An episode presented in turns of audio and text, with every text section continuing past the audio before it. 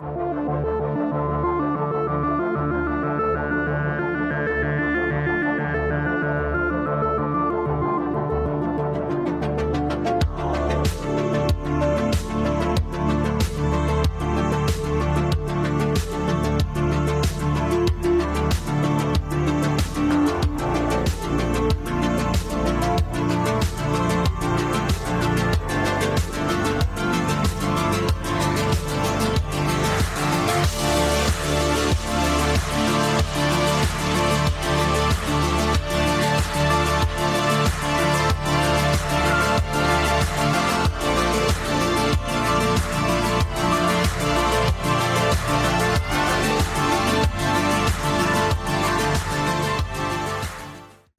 à tous et à toutes et bienvenue dans le sixième épisode des mangas du grenier. C'est le spin-off de Y a-t-il un pilote dans le manga? Dans cette émission, on est en mode un peu vintage. On se rappelle les bons souvenirs d'une œuvre qui nous a marqué.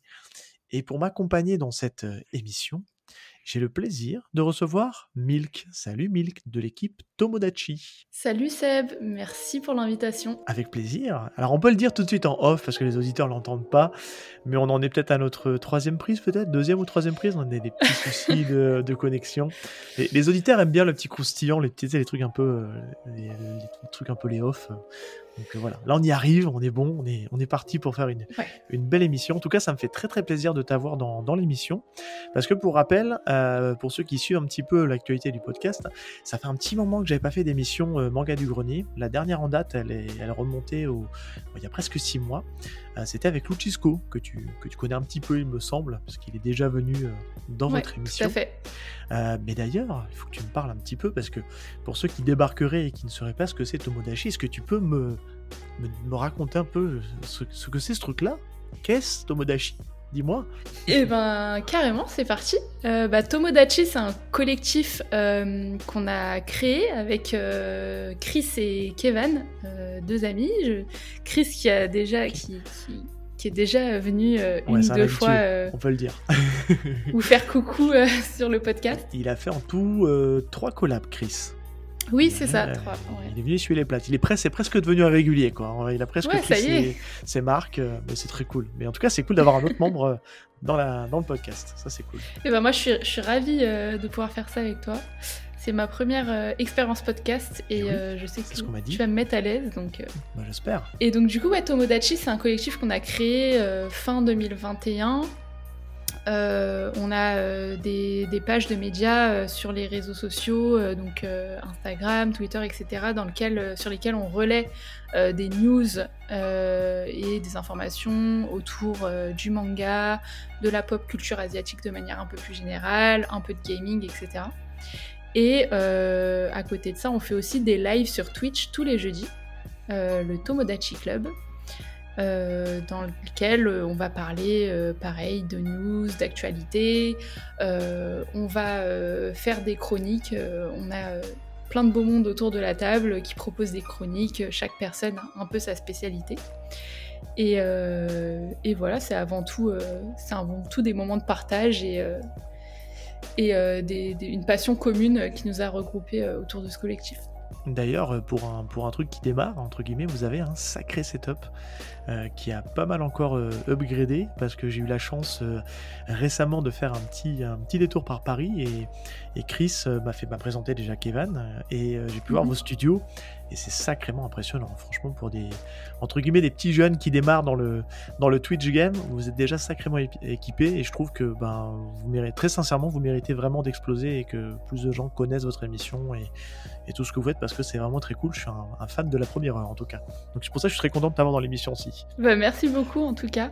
Ouais, il y, a eu un gros boulot et euh, bah, gros big up euh, à mes deux acolytes, euh, Chris et Kevin, pour tout ça. Et puis j'espère qu'un jour on aura l'occasion de t'avoir autour de la table du Tomodachi Club. Eh ben ouais, ça serait, ça serait cool, mais tu sais, moi je ne suis pas un Parisien et c'est vrai que c'est loin et c'est un périple pour moi de venir à Paris, mais. Oh, mais on s'organisera. Ça s'est joué à un jour près pour pouvoir éventuellement participer. et moi, quand je monte sur les sur les sur, sur Paris, c'est en général dans le cadre professionnel et en général, je profite pour pour faire un peu de, un peu de off aussi. Et là, un jour près, ben, j'aurais pu venir participer parce qu'il manquait du monde en plus. Donc, euh, mais ça ne s'est pas fait. Mais ça viendra. On y, croit, le karma, le timing, tout ça. Mais oui, c'est sûr. Ça va se certain. faire. J'ai toujours une question que je pose à mes, euh, à mes invités, surtout toi qui viens d'arriver dans le podcast et qui, qui inaugure euh, cette, euh, cette nouvelle année 2023 avec les mangas du grenier. Eh ben, J'ai envie de te poser une question toute simple. C'est quoi ton entrée dans l'animation japonaise, dans le manga? Par quoi tu as commencé pour vraiment rentrer dans cet univers qui est riche et varié? Alors, j'ai commencé tout naturellement par les dessins animés. Pour moi, c'était des dessins Forcément. animés Ah oui. euh, quand j'étais euh, enfant, euh, qui passaient à la télé. Je pense notamment à Cardcaptor Sakura, euh, Sailor Moon, euh, Dragon Ball, etc. Tu regardais sur. t'as connu du coup le, le club Dorothée? T'es de la génération Oui. T'as connu? Ouais, ok. Oui, j'étais encore un... bah, ça s'est arrêté, j'étais encore un peu jeune, mais j'avais déjà... Enfin, je regardais déjà à, ce moment-là. Et donc, du coup, moi, pour moi, à, ce- moment-là, c'était pas... Enfin, moi, j'avais pas forcément fait le lien avec le fait que ce soit euh, des adaptations euh, de manga. Pour moi, ça restait des, des- des dessins animés et, j'adorais ça. Et, euh, et très rapidement, en fait, ce qui m'a fait vraiment... Enfin, ce qui m'a amené vraiment à avoir une attirance... une forte attirance pour euh, le Japon et la culture japonaise de manière générale, c'est les films de Miyazaki, Ah oui, euh, comme beaucoup. que j'ai pu voir euh, très jeune du coup. Et, et moi, c'est des films qui m'ont qui m'ont beaucoup touchée et auxquels je suis très attachée. Je suis très très fan de, de son travail et du travail du, du- du studio Ghibli de manière plus globale. Et, et voilà, et c'est ça, c'était vraiment ma première. Euh, c'est vraiment la première fois que je me suis dit ah oui, en fait, c'est quelque chose de de japonais quoi. Il y a, y un- il y a un lien avec le Japon. Tu as commencé par la, par la crème de la crème en termes d'animation. Parce que tu vois, moi je dis souvent dans le podcast que c'est pas mal du tout ma cam, l'animation. Euh, l'animation en, en matière de, de séries, de séries, quoi, séries d'animation. Parce que je trouve que c'est très feignant dans, le, dans la manière d'animer en fait les, les personnages. Mais autant je trouve que Ghibli, ça met un point à la ligne à tout. Et je trouve que c'est euh, c'est sublime. Moi je suis un grand fan de Ghibli. J'ai pas tout vu, mais j'adore ce que propose ce studio et je trouve que c'est super. Et ça n'a rien à envier aux productions euh, américaines de Disney, euh, etc. Parce que Ah c'est magnifique. Et ça donne toujours envie de manger, je trouve. Je sais pas ce que t'en penses, mais euh, oui. ils arrivent à bien mettre en avant la bouffe là-dedans. Et ça donne toujours faim. Je- Mais c'est clair. C'est ouais, c'est non, c'est chouette. Moi, c'est les, les, que j'aime beaucoup. Moi, je crois que le, le premier par lequel j'ai démarré, moi, c'est, euh, je sais pas si j'en ai déjà parlé ici, mais c'est Princesse Mononoke ou Mononoke Hime, qui Mhm. est peut-être pas le plus représentatif parce que qui est assez violent, qui a un discours très politique, mais pour autant, moi, je, c'est ce qui m'a fait rentrer dedans en fait. Ton premier, toi, c'était quoi? Moi, c'était Totoro et, euh, et très rapidement euh, après, euh, je suis tombée sur le voyage de Shiro. En fait, je l'ai vu au cinéma en 2001 quand il est sorti. Oh, incroyable. Ah ouais, ouais. incroyable. Et j'avais 10 ans à ce moment-là. Donc t'as des Et parents depuis- qui étaient déjà ouverts au, on va dire à l'univers de- des animés japonais ou qui ne savaient pas ce qu'ils t'emmenaient voir? C'était Alors, mon père était très ouvert. J'ai une petite anecdote où euh, je me souviens qu'il enregistrait sur cassette euh, les épisodes de Dragon Ball. euh, donc, j'avais j'avais ce côté-là. Et La VHS, hein, pour les deux trois du fond qui sont un peu jeunes du podcast là, Ouais, c'est ça.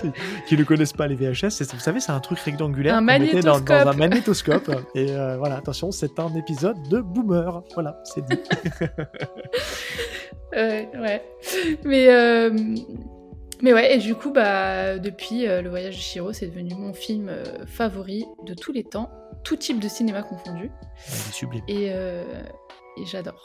Et voilà, bon. Enfin, en tout cas, on, on parlait de, de mon. De, comment j'ai accédé euh, au manga.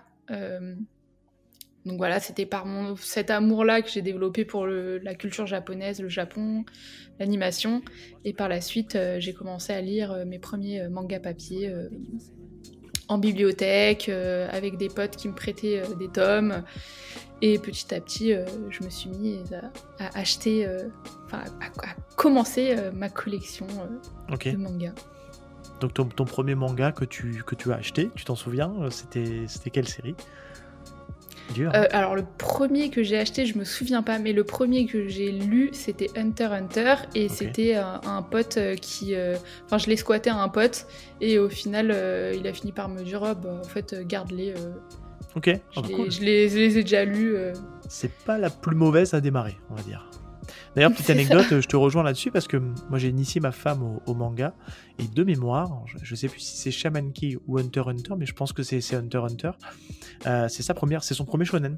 Donc euh, tu vois, c'est, je sais pas qu'est-ce qui fait qu'elle est allée vers ce, cette histoire-là plus qu'un un Naruto, qu'un, enfin que toi des, des, grandes, enfin des, gros shonen de l'époque. Parce que Hunter Hunter ça marchait à l'époque, mais je suis pas sûr que ça avait la hype que ça a aujourd'hui en fait, tu vois.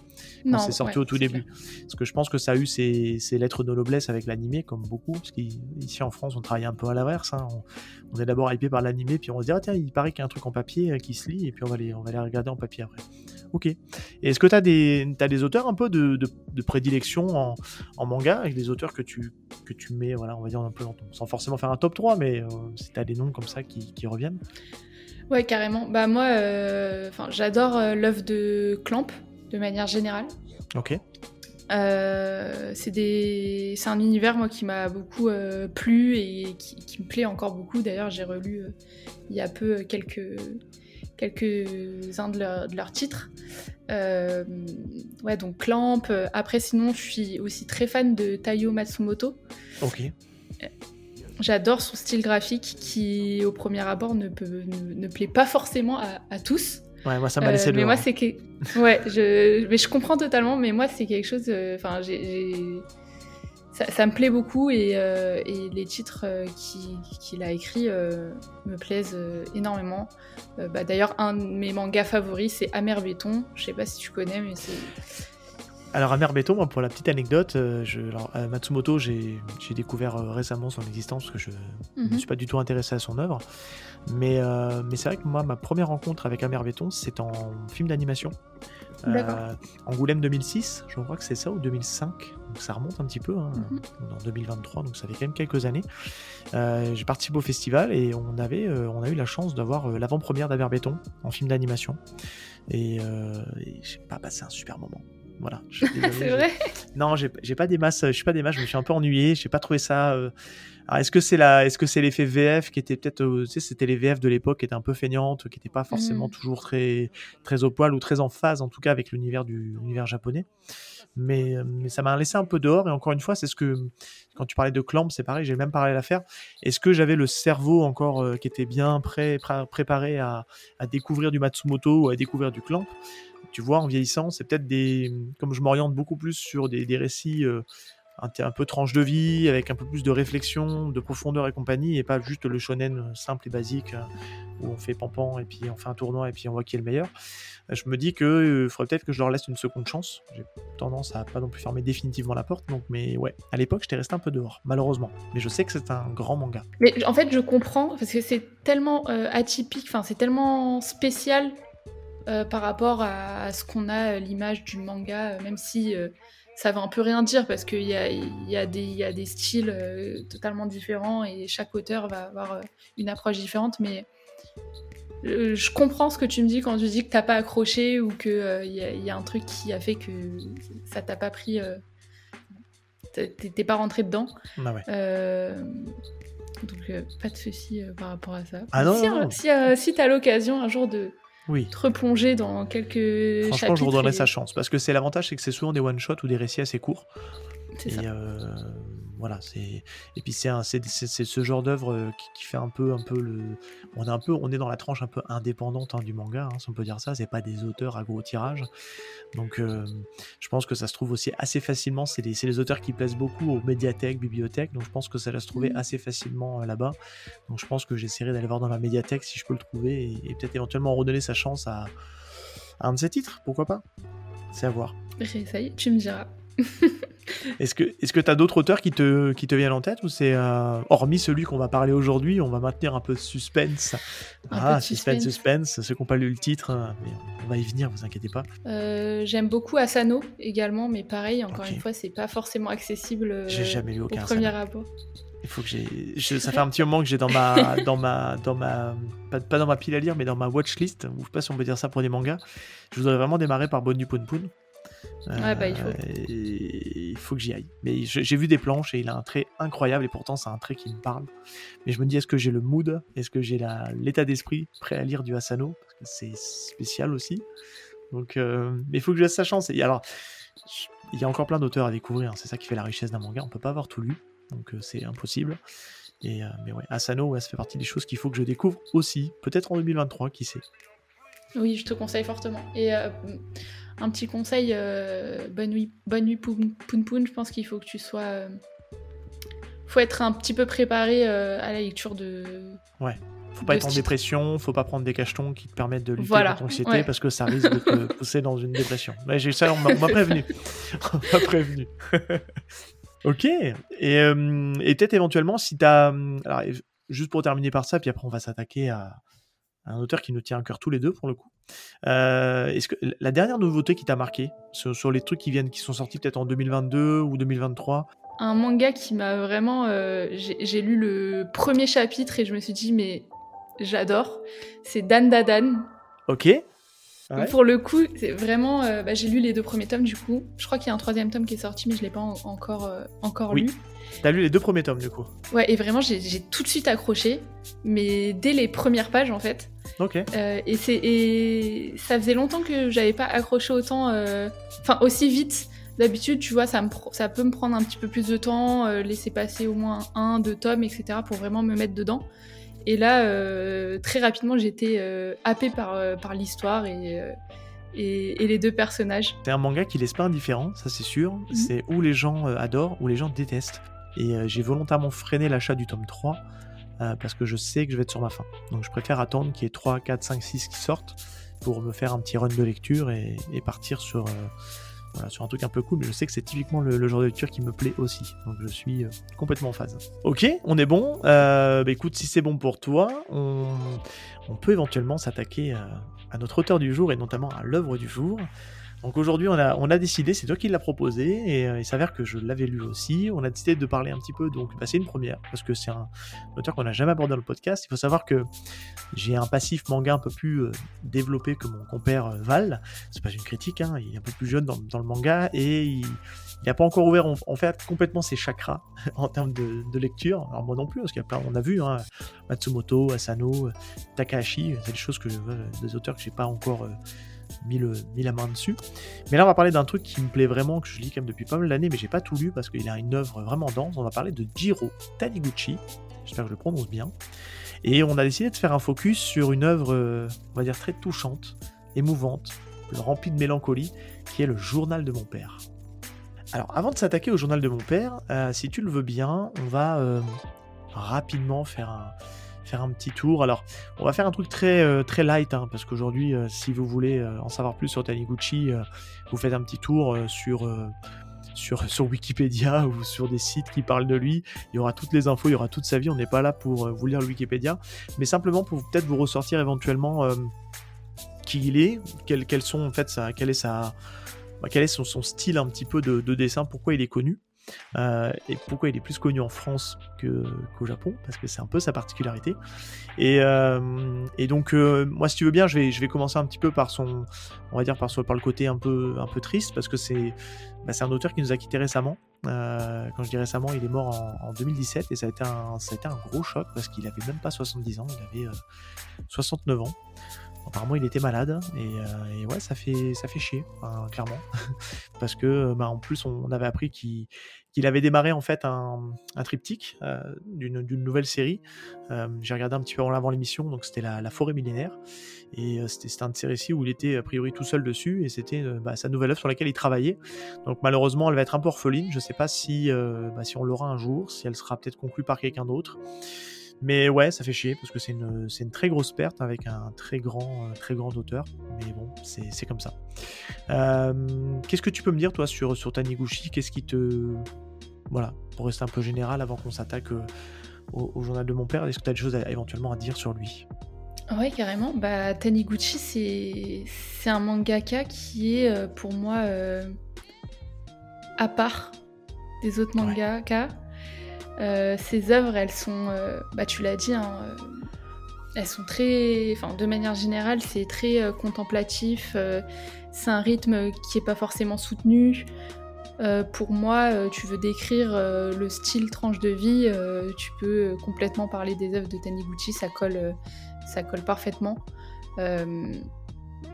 Et il le dit lui-même, lui, son but, c'est pas forcément de, fournir des scénarios pleins d'actions, etc., mais plus se baser sur du quotidien, sur la vie de tous les jours, qui peut paraître banal, mais qui a son importance aussi. Et moi, c'est ça qui, qui me touche beaucoup dans, dans, dans ces mangas. Ouais. Parce qu'on va dire qu'il a, c'est quelqu'un d'assez euh, productif, hein, qui, a, mhm. qui, a, beaucoup dessiné, mais euh, je pense qu'il a une vingtaine, trentaine d'œuvres auxquelles il a, il a fait le, il a fait au moins le dessin. Mais après, il n'a pas tant d'œuvres que ça où il est à la fois au dessin et à la fois au scénario. Quand je dis euh, scénario euh, de lui tout seul. Tu vois ce que je veux dire? Parce que si on prend le cas du Sommet des Dieux, alors que je n'ai pas lu malheureusement, mhm. mais je crois que c'est ton cas aussi, euh, il a repris un scénario d'un roman qu'il a adapté en, manga. Mais après, si on prend toutes ses œuvres, dont celle d'aujourd'hui, que le journal de mon père, mais que ce soit Quartier lointain, L'homme qui marche, Un zoo en hiver, voilà, tous ces, toutes ces œuvres-là, c'est vraiment à chaque fois, c'est une histoire à lui. Et, mhm. et c'est vrai que, comme tu le dis, ça résume assez bien, c'est bah, c'est la vie de tous les jours en fait. C'est ça. Bah après, il a été, euh, bah, comme tu le dis, hein, c'est assez prolifique tout ce qu'il a, tout ce qu'il a pu faire, euh, tout, tout, ce qu'il a pu toucher. Euh, on sent aussi sur sa, dans sa manière de d'écrire ses récits, dans sa patte graphique, qu'il y a une forte influence de la BD européenne de manière générale. Et c'est ce qui fait aussi, je pense que qu'il n'a pas eu le succès escompté euh, auprès du public japonais euh, dans, un premier temps, parce que le public japonais n'était pas forcément euh, adepte de ce, de ce genre de d'écrire des histoires et de raconter des histoires, alors qu'en France ou dans le reste de l'Europe, on était déjà un peu plus friand. Friand. Après, c'est un, un auteur qui ne rentrait pas dans les cases. Tu sais, aujourd'hui, pour marcher au Japon, le graal de tout mangaka qui se respecte, c'est d'être arrivé à être prépublié dans un magazine de prépublication type euh, Shogakukan, le Jump, voilà, j'ai cité les deux plus connus. Et lui, en fait, très rapidement, en fait, il a, il a comment dire, il a, il a marqué son indépendance. Donc forcément, mhm. il est sorti en fait du, du circuit entre guillemets classique. Et euh, ça l'a pas empêché pour autant d'être publié, de sortir des trucs, mais euh, il n'était pas hyper, il était pas hyper connu. Alors je, ne sais pas comment il a été découvert. Je, suppose que c'est c'est quelqu'un peut-être de chez Casterman, puisqu'il a quasiment l'essentiel de sa, de sa bibliographie qui est, euh, qui est chez Casterman, et qui a, qui a justement. Euh, qui, l'a repéré, je suppose, et puis qui, a mis ça en France, parce que il le dit lui-même en fait, hein, il est euh, très inspiré de la bande dessinée européenne, ouais. et il est, il est de l'école de ce qu'il appelle de la ligne claire. C'est vrai qu'on n'a pas énormément de trames dans ces, on va en parler tout à l'heure quand on parlera du journal de mon père, mais c'est quelque chose de très, de très épuré, très très clair, avec un, enfin c'est et puis dans la, dans la façon de découper les cases, on se rapproche mhm. vraiment d'un, bah, d'une BD franco-belge. Hein. Donc c'est pour ça qu'il a plu au, comment dire, au, marché français. Et, et qui c'était, on va dire, on, le surnommait même souvent à une époque. Euh, moi, quand je travaillais en librairie, c'était euh, le plus français des auteurs japonais en fait. Tu vois, c'était euh, parce qu'il avait, c'était, c'était le côté atypique. Il marchait. il me semblait qu'à l'époque, j'avais des stats. Il vendait beaucoup plus ses livres en France qu'au Japon. Il, marchait beaucoup plus en France qu'au Japon, à tel point que des fois, pour même coller au, comment dire, au, marché français, il a énormément de ses œuvres qui ont et qui sortent encore aujourd'hui en sens français. Tu vois, qui ne sortent pas en sens euh, japonais de lecture. Tout à fait. Mm. Là, tu vois, j'ai racheté l'édition du journal de mon père pour l'émission. Euh, bah, ils ont sorti une nouvelle édition, une énième encore édition, ça on pourra en parler, parce que le journal de mon père, j'ai arrêté de compter le nombre d'éditions qu'il y avait. Il y en a quand même quelques-unes. Mais c'est en sens de lecture français. Et c'est en vrai, c'est c'est pas dérangeant parce que le découpage est très classique en fait. Mais ça, on pourra, euh, on pourra en discuter euh, euh, là-dessus. Mis à part le journal de mon père, toi, est-ce que tu, est-ce que tu as des, œuvres un peu doudou qu'on pourrait peut-être se dire, on se met de côté comme ça, on pourra peut-être en reparler un jour, ce sera l'occasion que tu reviennes. Mais est-ce que tu as des, est-ce que tu as d'autres titres que tu as lus et que tu que as aimé de, de Taniguchi? Oui, carrément. Bah, évidemment, le, très connu Quartier lointain qui a reçu énormément de prix, mmh. Euh, que, j'ai lu et que bah, c'est la première œuvre d'ailleurs de Taniguchi que j'ai lu euh, ok d'accord qui m'a qui m'a complètement euh, plu et qui ouais, qui m'a qui m'a donné envie d'en découvrir plus j'ai lu l'homme qui marche aussi qui est pour le coup aussi très très bah là pour le coup c'est vraiment contemplatif ah contemplatif à fond ouais. à fond Il est, il est Euh, presque le souvenir que j'en ai parce que je l'ai lu il y a très longtemps. Il parle pas beaucoup ce manga. Ce, ce Non. C'est pour ça que j'ai dit paroles, j'ai lu, mais j'aurais hein. Ouais, presque pu dire regardé, j'ai en j'ai fait. regardé. c'est ça. Euh, mais pareil, c'est touchant en fait. C'est euh, le, le côté où je trouve il arrive à sublimer le quotidien et Ouais. la vie banale. Moi, c'est quelque chose qui, qui me parle beaucoup. Et je trouve que ça prend tout son sens quand tu vieillis. Ouais, j'ai passé la trentaine.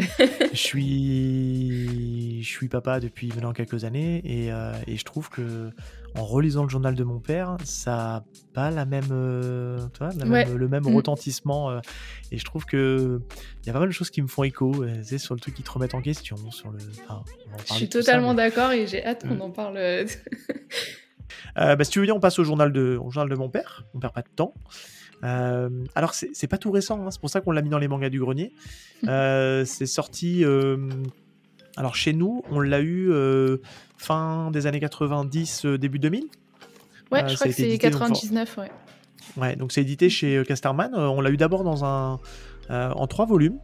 Mhm. Tu vois, ça respecte en fait trois grands moments du, euh, du manga. On peut, on peut les citer le grand incendie, la séparation et l'apaisement. Voilà, c'est on va dire c'est les, trois grandes phases en fait euh, du manga qui, on va le voir, qui pourraient être aussi apparentés un petit peu à sa, à comment à la, aux différentes étapes du deuil, parce qu'en fait, euh, on les voit à travers en fait. euh, enfin, bref, on va, on va y venir tout de suite. C'est vrai que c'est, mais euh, du coup, ce qui est intéressant, c'est que tu parlais qu'il a eu des prix, mais, mais là aussi, il a eu un prix, il a eu un prix Angoulême. Alors, je, regardais, il a eu le prix, ce qu'ils appellent le prix du jury œcuménique de la bande dessinée au Festival d'Angoulême en 2001. Alors, je ne sais pas ce que c'est, je vais pas été regardé, mais en tout cas, il a été reconnu par un, par un grand festival euh, de bande dessinée et euh, honnêtement, c'est complètement, euh, complètement mérité. Ils lui ont d'ailleurs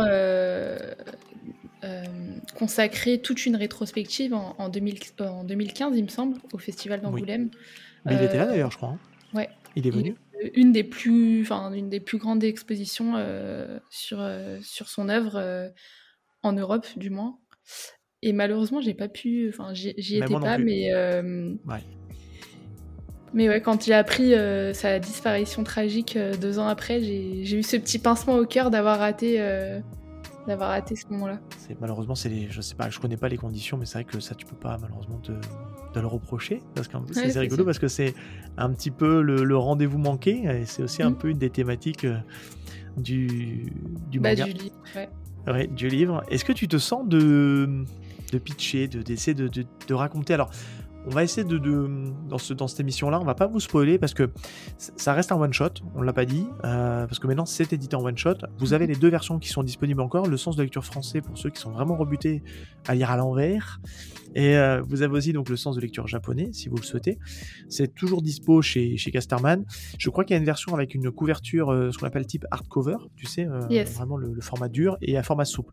Moi je suis plutôt team souple parce que j'aime bien plier mon manga et, et le, et bien manipuler. Aïe, aïe, Mais en tout cas, on va pas vous spoiler ici. On va, on va essayer de vous donner envie de découvrir ce, cette œuvre qui est toujours disponible. Et si vous n'avez jamais lu euh, du Taniguchi, je pense que c'est une très bonne porte d'entrée. À plus ou moins égalité avec Quartier Lointain. Mais Quartier Lointain, on se le fera peut-être euh, à un autre moment. Mais voilà. En tout cas, vas-y, je t'écoute. Pitch-nous, euh, raconte-nous de quoi parle le journal de mon père.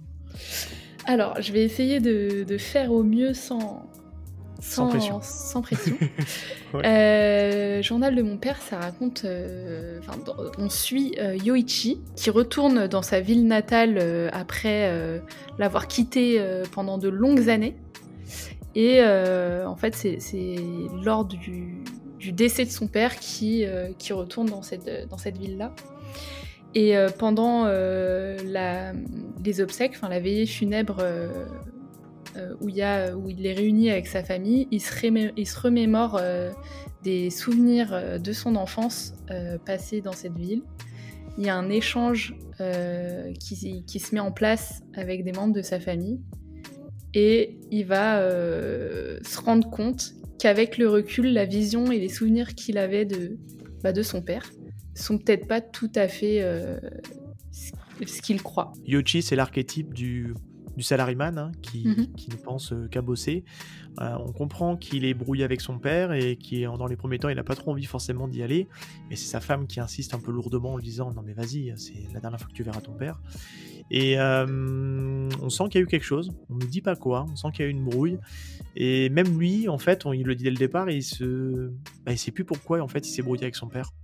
Et, euh, et c'est ce que tu disais, on- par le biais de ses obsèques, ben, il y a plein de souvenirs qui vont remonter à la surface, tel un de plus en plus fort, de plus en plus puissant, et, et qui vont lui ramener les, les souvenirs qu'il pensait avoir oubliés. Et c'est ça qui, qui est juste euh, magistral. Mm. Si- tu le veux bien, on, a- on en a parlé en off. Est-ce que tu te sens de, de lire euh, Parce que, alors, il faut se le dire, c'est aussi, un, c'est aussi une caractéristique de, de Taniguchi, c'est que souvent, il met un personnage principal au centre, et dans ses histoires, on a toujours du point de vue du personnage principal. C'est souvent comme ça, en fait. Puisqu'en fait, Ouais. son personnage, principal, en fait, il n'y aura jamais de scène où il n'est pas là. C'est-à-dire qu'à chaque fois qu'il y y a, on va dire, ce qu'on appelle un, un flashback, c'est son flashback à lui. Quand euh, il y a un moment donné, on lui raconte une histoire, euh, on lui rappelle un souvenir, bah, il est dans la pièce à écouter ce qu'on lui raconte sur la personne. Donc ça, c'est une des caractéristiques, hein, on y viendra sur le sur l'écriture de Taniguchi, sur ces histoires de, de témoignages, mais avec toujours le, personnage principal qui est présent. Et, je trouvais que c'était intéressant que tu lises euh, bah, le, début, donc qui est une, en fait, on, on pourrait dire une voix off, hein, parce que même si c'est écrit, ça reste une voix off, qui est la voix off de Yoshi, qui nous explique en fait euh, bah, ce qu'il ressent en fait, euh, ce qu'il a gardé en fait comme souvenir du passé.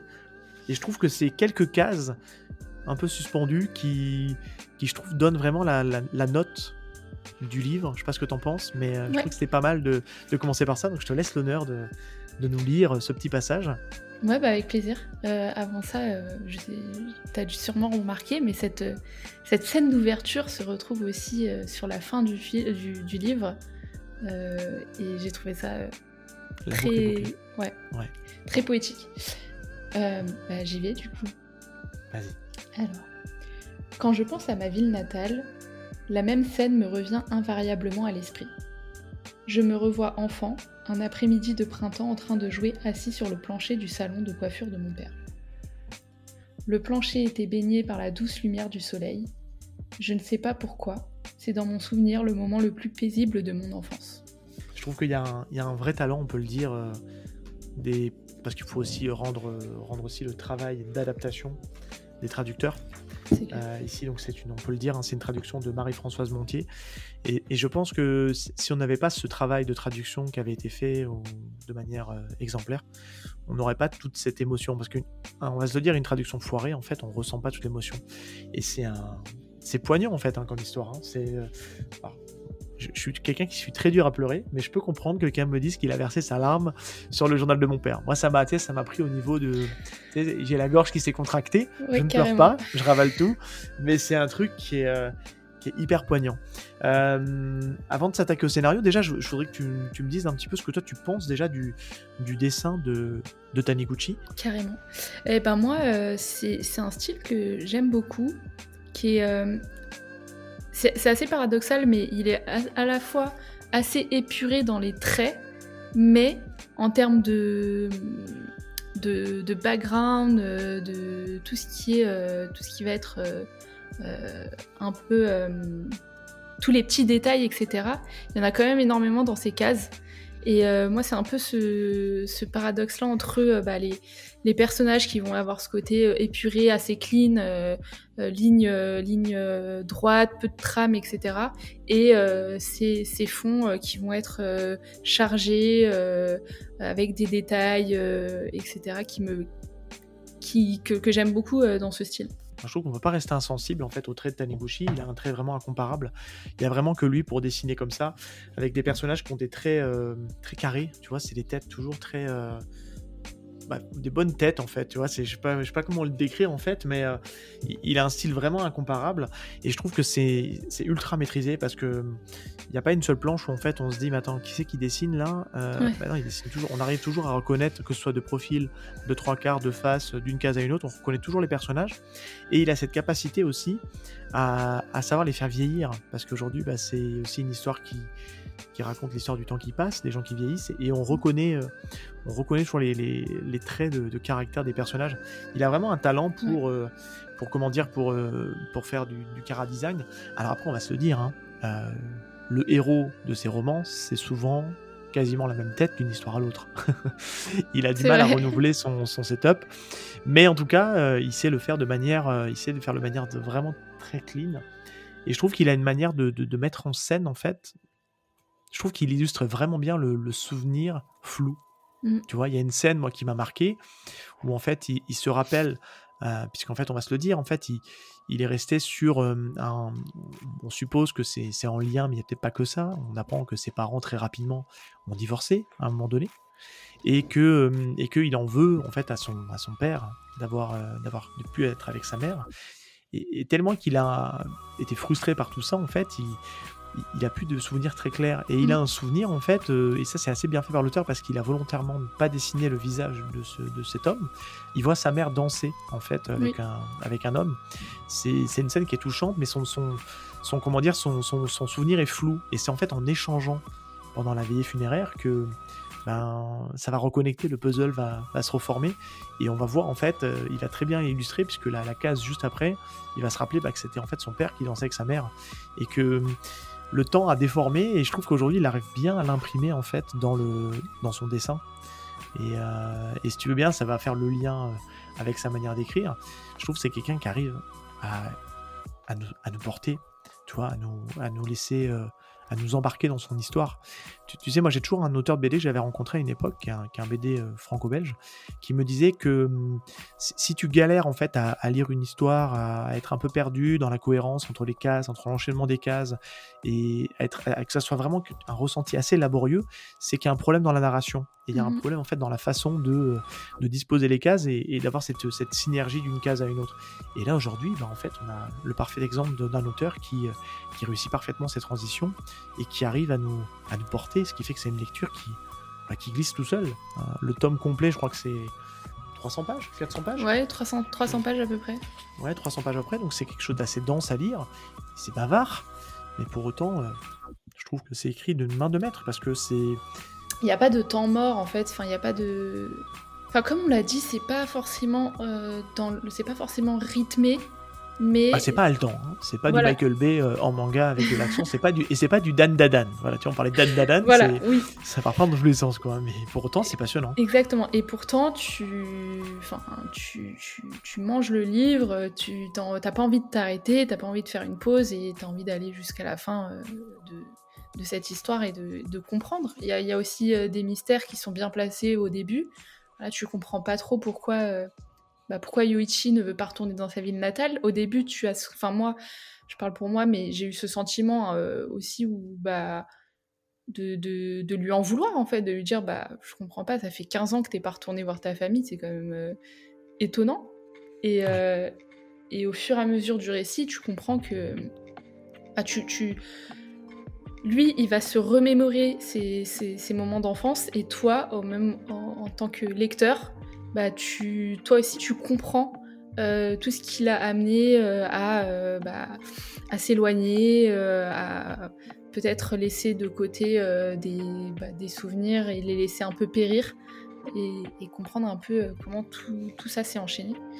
Et, que le temps déforme la vision qu'on avait et qu'on pensait être la bonne exactement. et qu'en fait bah, c'est pas tout à fait ça, quoi. Mm. il y a aussi, euh, enfin, il y, a aussi cette relation, euh, enfin, ce côté retour en enfance où je trouve il, le fait, il, écrit assez bien euh, ce côté où, bah, en fait, quand t'es enfant, tu as une vision de tes parents qui forcément change quand tu grandis et et en fait, c'est super bien décrit, je trouve, dans, dans ces livres. Bah, c'est vrai qu'en fait, il nous, il, a gardé la plupart de ses souvenirs euh, qu'il a de son père, c'est quand il était adolescent. Euh, et, c'est en fait, en tout cas, dans le début de l'œuvre, c'est comme ça qu'on nous le présente.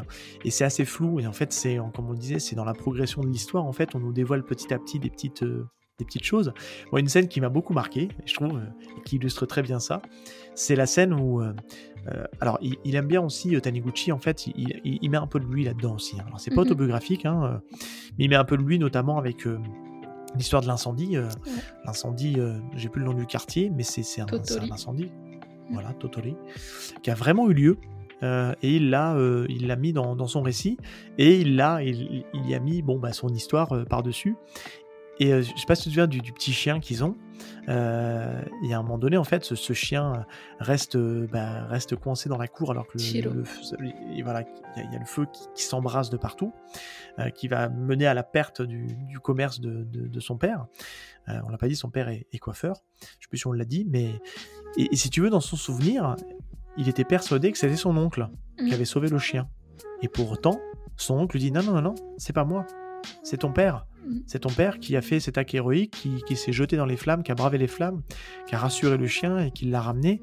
Et euh, parce que vous étiez ultra triste et il, il s'est donné à fond pour y aller. Et, ce que je trouve qui est, assez fort, c'est que dans, cette, ce moment-là, il arrive à nous dessiner le visage du, héros avec une telle manière de stupéfaction, de, on sent le remords, on sent le côté euh, ah mince, j'ai mm. mal interprété ou mes souvenirs ont été déformés. Et je trouve que c'est très introspectif. Je sais pas ce que tu en penses, mais on avance bah, un peu tous dans l'âge. Et, forcément, on fait des parallèles. On fait des parallèles de euh, est-ce qu'avec mes parents, euh, est-ce que je suis comme il faut euh, Est-ce qu'avec mes enfants, demain, est-ce que je vais faire ce qu'il faut pour qu'ils en gardent une bonne image? Et je trouve que c'est un, un, récit qui remet pas mal en question un peu nos, valeurs, je trouve.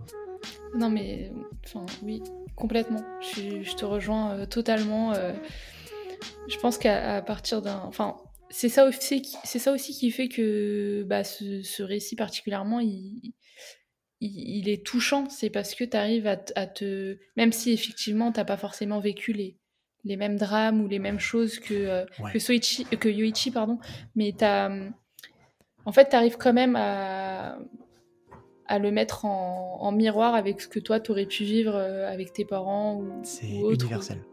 Exactement. Et euh, je te rejoins aussi sur le fait que tu disais qu'il y avait un petit, un petit côté euh, autobiographique. Alors, effectivement, il s'inspire de, de, choses qu'il a vécues. Donc, il y a par exemple l'incendie, euh, de, l'incendie qui a ravagé sa maison familiale quand il était enfant. il y a aussi le fait qu'il me semble qu'il a quitté aussi très tôt le foyer familial. Il me semble qu'il est parti dès 18-19 ans. il est parti euh, à Kyoto euh, assez rapidement. Et pareil, c'est quelque chose qu'on retrouve aussi dans bah, le journal de mon père, où euh, Yoichi, dès qu'il dès qu'il a pu partir faire ses études à, Tokyo, il, part quoi. Et, et en fait, il y a ce côté aussi qui est, qui est assez assez touchant de se dire, bah en fait, toute sa famille, au moment où il, au moment où Yoichi dans le journal de mon père s'apprête à partir, il y a sa famille qui essaye de le retenir parce que je pense que ils savent que euh, bah, s'il part, euh, il va, il va, il va peut-être pas revenir ou pas autant qu'il le, le, voudrait. Quoi. Et euh, tout ça, tu le ressens super bien dans, le, dans la lecture. C'est bouleversant parce qu'en fait, c'est un manga sur le, sur le rendez-vous manqué, sur le, sur le temps qui passe et sur le fait que on est absorbé par le quotidien et même nous, à titre personnel, on est dans le travail. Moi, je sais que je me rentre, je m'occupe de mes enfants, puis en fait, on se rend compte qu'une semaine est passée, deux semaines est passée, un mois, un an, deux ans, trois ans, puis les années passent à une vitesse. Et je trouve que c'est ce, manga-là te le remet bien dans la tronche, je trouve, mais d'une bonne manière, hein, parce que ça te fait prendre conscience en fait qu'aujourd'hui que le temps est court et que la vie est trop courte pour euh, se prendre la tête, pour euh, pour des trucs des fois qui paraissent avec du recul sont futiles. Mm. Et, et, je trouve que c'est d'autant plus bouleversant quand tu sais que bah, l'auteur lui-même est décédé super jeune. Mm. Je sais pas s'il avait des enfants, s'il était marié, je n'ai pas plus d'infos que ça sur sa vie. C'est pas le but hein, ici, mais, mais, euh, mais le, père de, le père de Yoshi est mort à 76 ans, donc 76 ans euh, c'est c'est jeune aussi quelque part, mm. et on sent qu'on explique qu'il avait des problèmes cardiaques. Euh, et c'est vrai que c'est Ouais, c'est c'est assez c'est remuant. Moi, je sais que tu parlais tout à l'heure des d'Asano dans une autre mesure, bon, qui, qui, peut faire ressortir un peu badant, mais tu ressors pas indemne hein, de, ce, de, ce, de, ce, de ce récit. Ça te laisse une forme de mélancolie, de mmh. un peu pas de tristesse, mais parce qu'au final, euh, il, a réussi à faire un peu son deuil par le biais de ce récit-là et par le biais du. Parce qu'en fait, on, peut le dire, hein, toute la scène se passe quasiment en fait pendant la veillée, et c'est un échange autour, autour du corps du, défunt. Et euh, c'est une manière de lui rendre hommage. Et en fait, c'est aussi une manière pour le personnage de faire son deuil.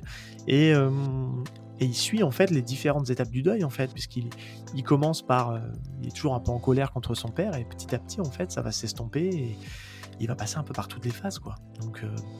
Et c'est Bah, ça. Mais en fait, euh, moi aussi, ce qui m'a beaucoup touché, c'est que tu parles de, colère, mais pour moi, euh, c'est- au-delà de la colère. J'ai l'impression que ce qu'il pouvait ressentir pour son père, c'était limite euh, du. Enfin, c'était carrément arrivé à un niveau de un peu de désintérêt. Et, euh, et je trouve que c'est encore pire que d'avoir ce sentiment un peu de, bah, de colère qui te, qui te tient. Et, euh, et moi, c'est ce qui m'a beaucoup touché, ce qui m'a ce qui, bah, ce qui a fait que ouais, j'ai j'ai été, euh, j'ai été vraiment euh, passionnée par, euh, par toute l'histoire et j'avais envie qu'il y ait euh, une sorte de happy ending, en tout cas pour ce personnage principal, euh, dans sa quête, un peu de, de poser un regard un peu plus. un, enfin, un regard nouveau, un regard un peu plus tendre sur ce qu'il Ouais. qu'il avait pu vivre aux côtés de sa famille quand il était jeune. Quoi. En fait, si tu veux, le, le récit, il est pas là pour te dire euh, faut juger ce mec-là parce qu'il a fait, c'est pas C'est bien. ça. Il, est, Mm. il, a vraiment un, il a vraiment un regard euh, où c'est à toi bah, déjà de te faire ton propre avis, mais il t'oriente un petit peu quand même. Il te dit grosso modo que l'humain, euh, bah, l'humain, il n'est pas parfait. Il Mm. a des failles. On a tous des failles. Euh, on peut faire des fois un mauvais jugement, un- voilà, une mauvaise interprétation qui fait que bah, on reste sur un quiproquo. Et, euh, et puis on a un regard d'enfant, il a quelque part, il a, une, il a une forme de maturité euh, dans la relation entre ses parents, parce que c'est aussi ses deux parents. Il a manqué un peu de maturité, il reproche des choses euh, qu'il Mm. avait quand il avait son regard d'enfant, notamment avec la séparation de ses parents. Je pense qu'il il tient un peu responsable son père, alors que, bah, en fait, d'entrée de jeu, on voit que ben, sa mère est restée au chevet de son père, alors qu'il était à l'hôpital. Et donc en fait, c'est c'est une histoire d'adulte en fait. Et lui, il, il est resté avec son regard et son jugement d'enfant sur une relation d'adulte qui euh, ne regarde qu'un homme et une femme adultes. Et ben, c'est vrai qu'en tant qu'enfant, on espère toujours que, euh, que ses parents restent ensemble. Mais malheureusement, euh, bah, voilà, hein, quand ça marche plus, ça marche plus. Et, bon, ça, on vous laissera le découvrir dans le, dans le manga. Mais, mais c'est vrai que c'est euh, vraiment écrit avec beaucoup de finesse. Moi, je trouve qu'il a, c'est quelqu'un qui écrit euh, toutes ces œuvres qu'on a pu lire. Tu parlais de L'homme qui marche, euh, Quartier lointain, qui a un petit côté un peu fantastique, mais qui est aussi Mhm. quelque part pour. Il y a beaucoup de choses liées à l'enfance. hein.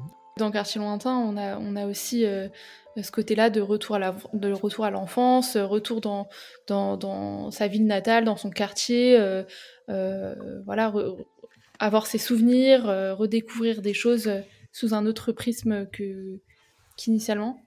Et, euh, et en fait, c'est aussi un paradoxe que moi j'adore chez Taniguchi, c'est à première vue, tu peux te dire que le scénario est peut-être un peu simple, mais euh, dans les. En fait, c'est les émotions qui sont intenses et qui sont fortes Ouais. euh, qui font que qui font la beauté du. C'est le propre du slice of life. hein. C'est-à-dire qu'aujourd'hui, le slice, of- le slice oh, les tranches de vie, hein, c'est plus facile à dire, euh, c'est comme quelque chose de. Il se passe pas grand-chose en fait, mais pour autant, euh, t'as l'impression que ça pourrait être ton quotidien. quoi. Mhm. Et c'est ça que je trouve qui est. c'est- aussi quelque chose aussi sur le, le fait de prendre le temps de, de, de discuter, de parler. Parce qu'en fait, il est, Yoshi, il est aveuglé en fait par son, par sa colère, par, euh, par des choses, et on a l'impression au début du, récit que, euh, bah, qu'en fait son père l'aime pas ou que il était, il l'a pas soutenu. Enfin, tu vois, on sent qu'il y a, de la rancœur, hein. il y a vraiment de la rancœur, et euh, bah, c'est pas aussi simple que ça en fait. Et on, on vous encourage vraiment à, à- à le découvrir parce que c'est, pour moi, c'est une œuvre incontournable de Taniguchi au même titre que les autres qu'on vous a cités et ceux qu'on a loupés, parce qu'on sait très bien tous les deux que Sommet des dieux sera très bien, mais Ouais. il n'y a pas encore. Mais là, c'est son scénario à lui, c'est son écriture à lui, c'est son dessin, c'est son dessin et, et c'est son bébé quoi. Donc, euh, Ouais, c'est ses anecdotes, c'est ses. enfin, il y a- ouais. Il y a énormément de choses dans, dans ce livre et, et oui, on va, on, va, on va vous le répéter, mais vraiment, on, on vous invite euh, vraiment à lire ce, ce, ce livre qui qui vous laissera pas indemne, si je peux dire. euh. Ouais, complètement. Ça peut pas laisser indifférent, c'est Mm. impossible. Mais euh, alors tiens, je voudrais juste peut-être éventuellement, on pourra peut-être conclure par ça parce que ça sera une note un peu plus, euh, un peu plus légère. Tu sais, moi je dis souvent euh, dans les mangas du grenier, on a quelque chose qui revient énormément, c'est que au-delà du fait de, découvrir des narrations un peu différentes de la BD classique ou des comics, c'est aussi, c'est aussi tout un patrimoine les mangas, c'est-à-dire qu'une architecture, des quartiers atypiques, des, des coutumes atypiques.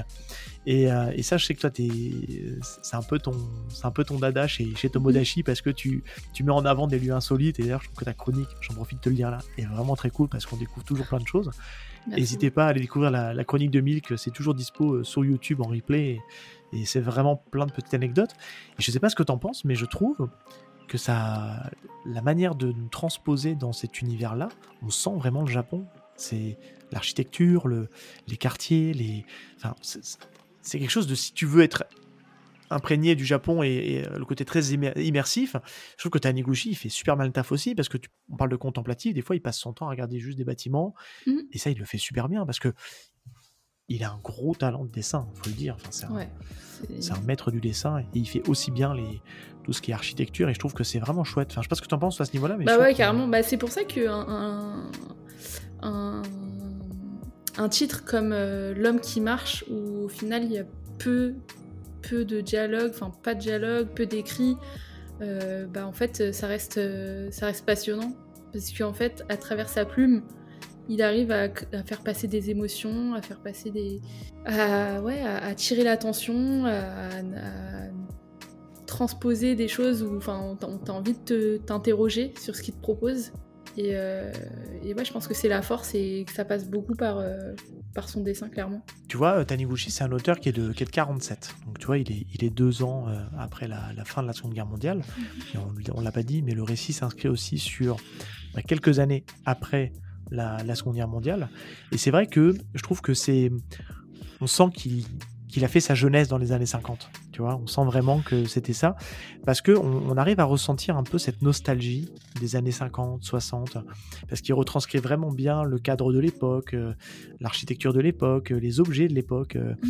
J'aime beaucoup sa manière, c'est très con, mais sa manière de dessiner les fauteuils de barbier, mmh. de coiffeur, qui font penser bah, très à l'américaine, puisqu'à mmh. l'époque, le Japon était occupé par, euh, par les États-Unis. Est-ce que tu as, autre chose éventuellement à dire sur le journal de mon père? Parce qu'après, si on continue, on va finir par, euh, par tout dévoiler et puis il n'y aura plus aucun intérêt.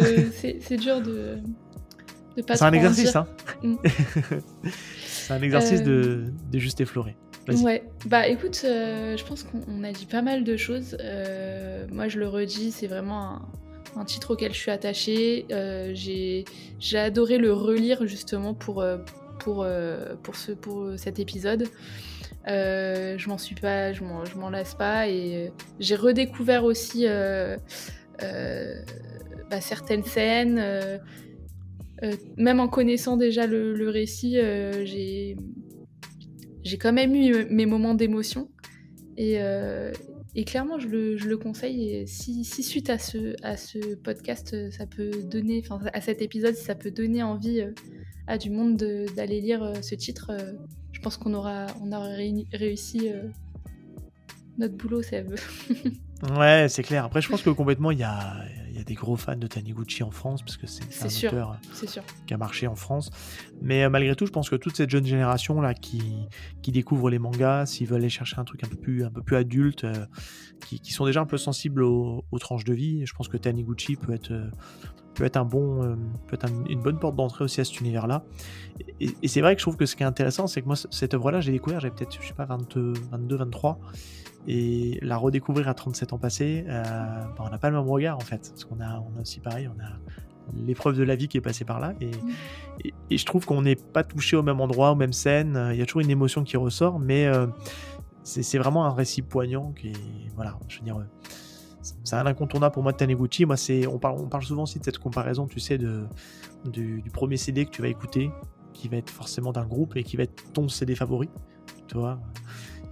Et, c'est un peu pareil avec les mangas, tu vois, tu, quand tu suis un peu un auteur, bah, c'est peut-être des fois le premier manga de l'auteur que tu vas découvrir qui va rester un peu à jamais, qui aura jamais une place un peu, un peu particulière. Et, et moi, c'est ça avec Journal de mon père. J'ai beaucoup aimé ce qu'il a fait à côté, mais on est quand même pas loin du chef-d'œuvre avec le journal de mon père. Hein. Je mmh. trouve que c'est une œuvre qui a très très très peu de défauts.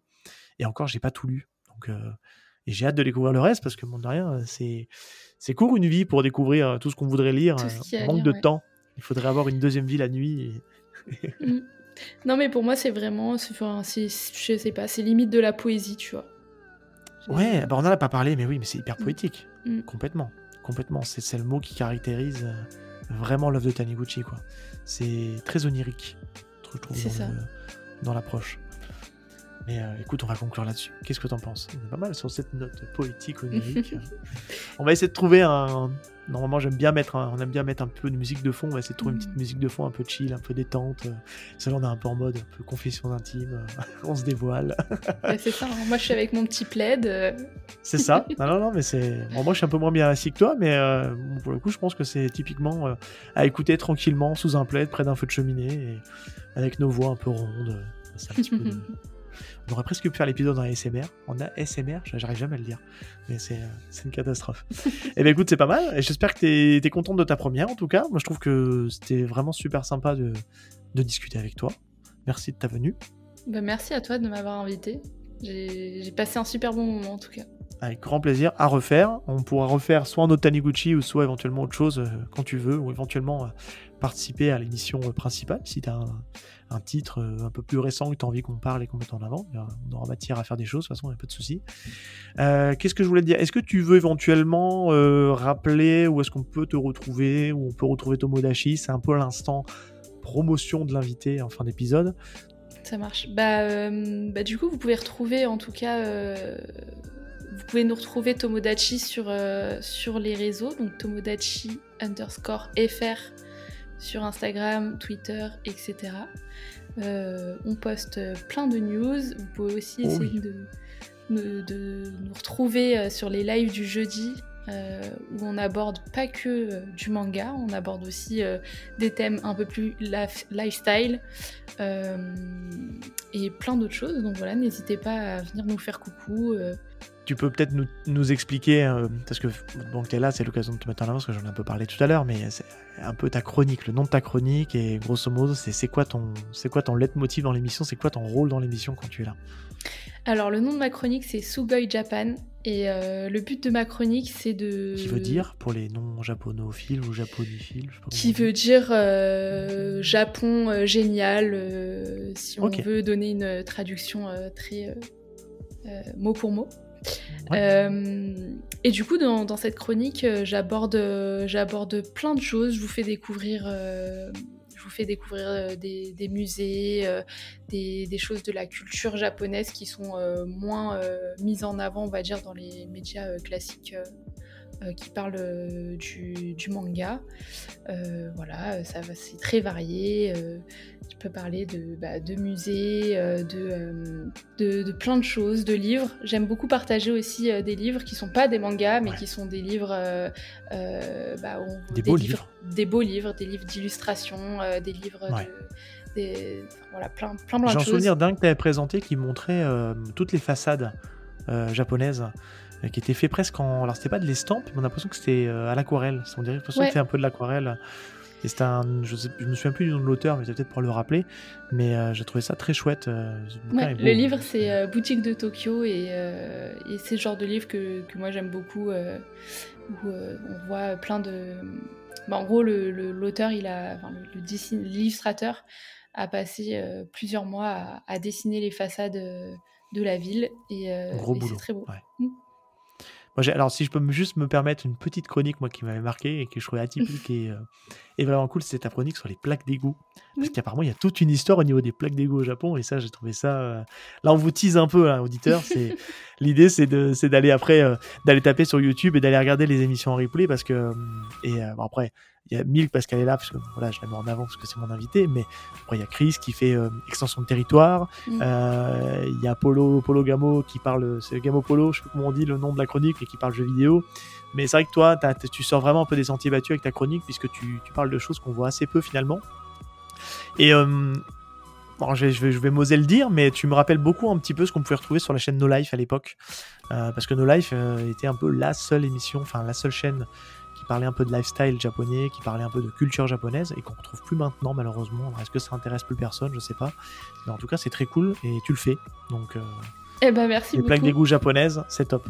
Ouais, les plaques d'égout, bah, euh, oui, toute une histoire. Euh, n'hésitez pas à aller regarder les replays sur YouTube. toujours Tomodachi FR si ça vous intéresse. Voilà. Mais merci bah, beaucoup Seb, en tout cas pour cette présentation et, et, ces compliments, ça, ça me touche beaucoup.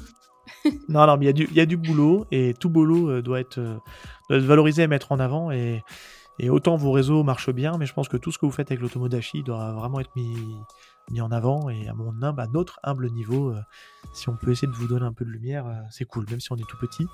Mais en tout cas, euh, c'est complètement sincère dans la démarche. Petit, mais très pertinent sur le podcast. Merci. c'est l'envoi de fleurs. Attention, c'est instant, on se brosse le poil. on va être tout brillant à la fin de l'émission. Eh ben, écoute, on va, on va conclure l'émission si tu veux bien. Moi, je vais faire une petite phrase d'usage aussi. Hein. C'est du grand, grand classique. On, redémarre aussi l'année en, rappelant un peu les, bonnes pratiques du podcast. Si donc pour nous retrouver, ben, on est présent sur tous les réseaux sociaux, euh, que ce soit Twitter, Instagram, Facebook un petit peu. Euh, on a un Discord dans lequel vous aurez le lien pour venir nous rejoindre. C'est le Discord de notre collectif, euh, les podcasteurs d'histoire à bulle et d'imaginaire. Je l'ai bien dit pour la première fois, c'est un très compliqué. Mais on se retrouve avec plein d'autres podcasteurs manga, mais pas que. Euh, il y a aussi du cinéma, il y a aussi du, voilà, il y, a, du comics. Donc, faut pas hésiter à venir nous rejoindre. Et puis, n'hésitez pas, bah, si l'émission vous a plu, à, nous laisser une petite note sur Apple Podcast, Spotify, un petit commentaire. Et ça aide pour le référencement, ça nous permet d'être un peu plus visible et puis que bah, plus de monde écoute à la fin l'émission, euh, si ça vous plaît. Voilà, écoute Milk, euh, merci encore d'être venu euh, à l'émission. Et puis on vous dit à très bientôt. Merci à pour toi. Une prochaine émission. Allez, salut tout le monde.